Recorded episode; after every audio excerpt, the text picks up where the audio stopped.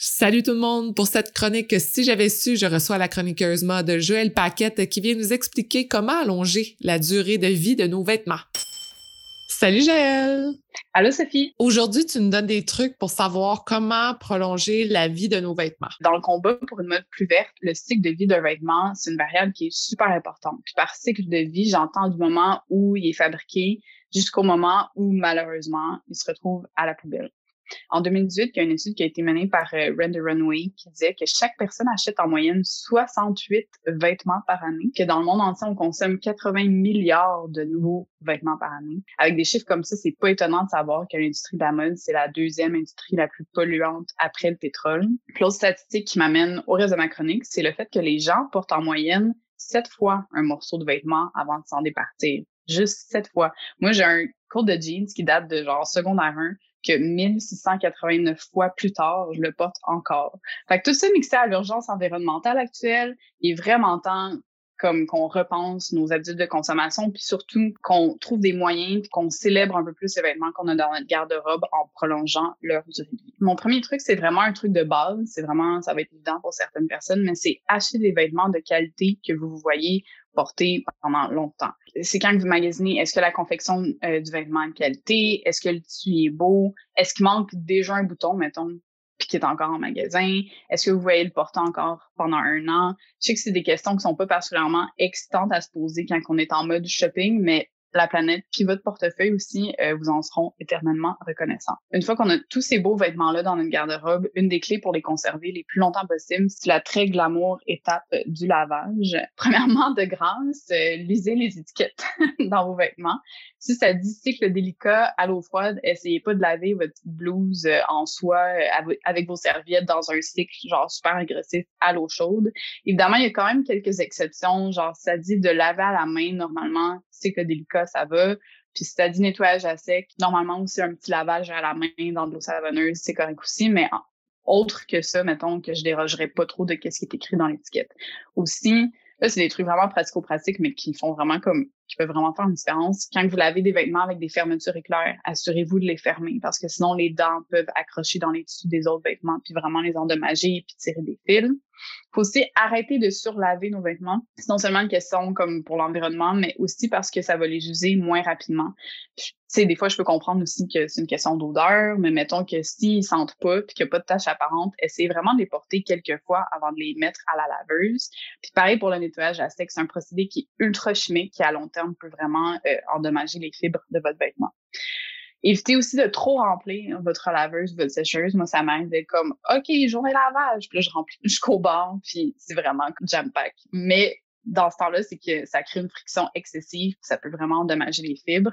Puis, qui dit fibres endommagées, dit vêtements vulnérabilisés. Vêtements vulnérabilisés dit vêtements qui durent moins longtemps. Si possible, faites sécher vos vêtements à l'air libre le plus possible, surtout quand c'est des vêtements qui contiennent des fibres comme du spandex puis du lycra, qu'on trouve beaucoup dans les vêtements euh, de sport. C'est que la chaleur euh, de la sécheuse peut vraiment euh, endommager ce genre de fibres-là, puis vos vêtements vont perdre de leur élasticité plus rapidement. Après lavage, je dirais que le rangement aussi est une étape super importante pour euh, préserver nos vêtements. Ça commence notamment en utilisant les bons cintres avec les bons vêtements. Ça, ça vient de la fille qui utilise beaucoup trop de cintres de nettoyeur juste pour que ça prenne moins de place dans mon garde-robe. Mais moi aussi, je suis sur, euh, dans un processus d'apprentissage comme vous, donc euh, chacun son combat, mais en général, des cintres en bois qui ont une certaine épaisseur euh, vont vraiment être idéales pour euh, préserver la ligne d'épaule de vos vêtements.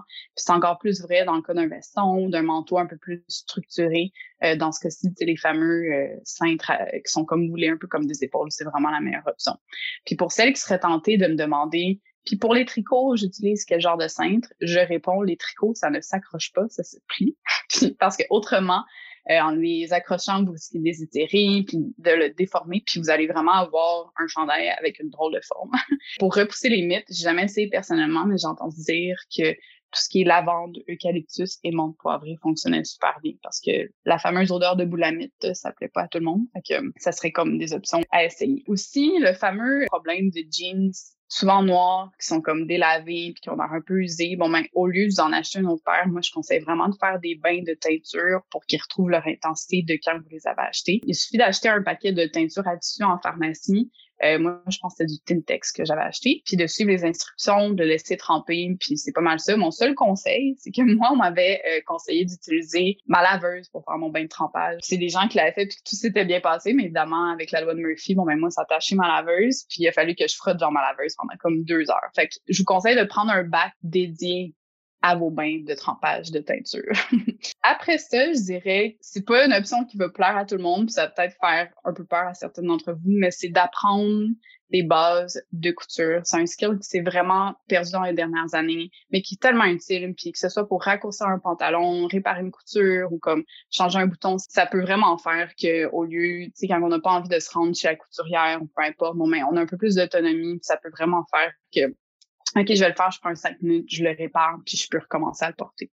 Dans le même ordre d'idée aussi, j'ai récemment découvert une technique de couture qui s'appelle le shashiko, qui est une technique de broderie japonaise qui en fait consiste à réparer ses vêtements tout en leur apportant une touche décorative. Fait que mettons que tu as une tache sur ton chandail ou un trou, l'idée c'est comme de le camoufler ou de le réparer en brodant tout autour pour que ça devienne autant fonctionnel que beau puis décoratif. Je trouve que c'est tellement une bonne idée. C'est comme célébrer les vêtements qui résistent au temps, qui évoluent à travers le temps, qui ont une histoire. Puis je trouve que comme quelque chose de poétique. Comment rendre, mettons, une tâche de spaghetti poétique? Bon, je trouve que c'est une belle manière de le faire. Puis finalement, ben, si vous sentez genre zéro manuel, puis vous êtes comme moi la dernière fois que j'ai touché une paire de ciseaux, ben j'ai scrappé ma paire de pantalon, ben allez voir une couturière dans le cas de souliers ou de sac à main en cuir, allez voir un cordonnier, que ce soit pour réparer, ajuster, revaloriser un morceau de vêtement, donc un peu plus changer le design comme dans un processus plus créatif, mettons.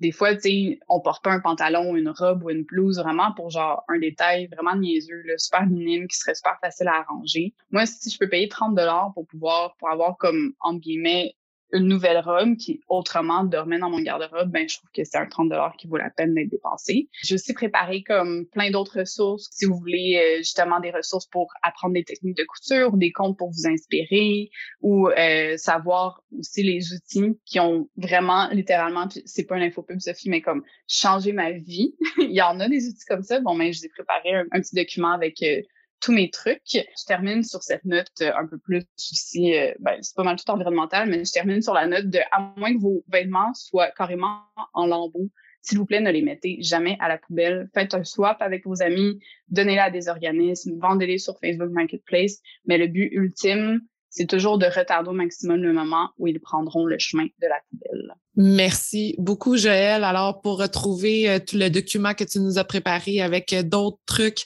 et aussi des comptes pour nous inspirer, pour nous aider à prolonger la vie de nos vêtements, rendez-vous sur le Patreon du podcast pour télécharger le document. Si des gens veulent travailler avec toi, veulent te contacter, Joël, comment font-ils? En fait, on peut toujours me contacter sur Instagram at. Merci beaucoup, Joël. Merci à toi. Merci d'avoir écouté l'entrevue jusqu'à la fin. J'ai énormément de gratitude pour votre présence et j'espère que vous êtes totalement inspirés. Si vous voulez garder contact, rendez-vous sur le Instagram de Femmes de Fer et vous pouvez également vous abonner au Patreon de Femmes de Fer pour encourager l'équipe à produire encore plus de contenu pertinent pour vous. Je vous souhaite une magnifique journée.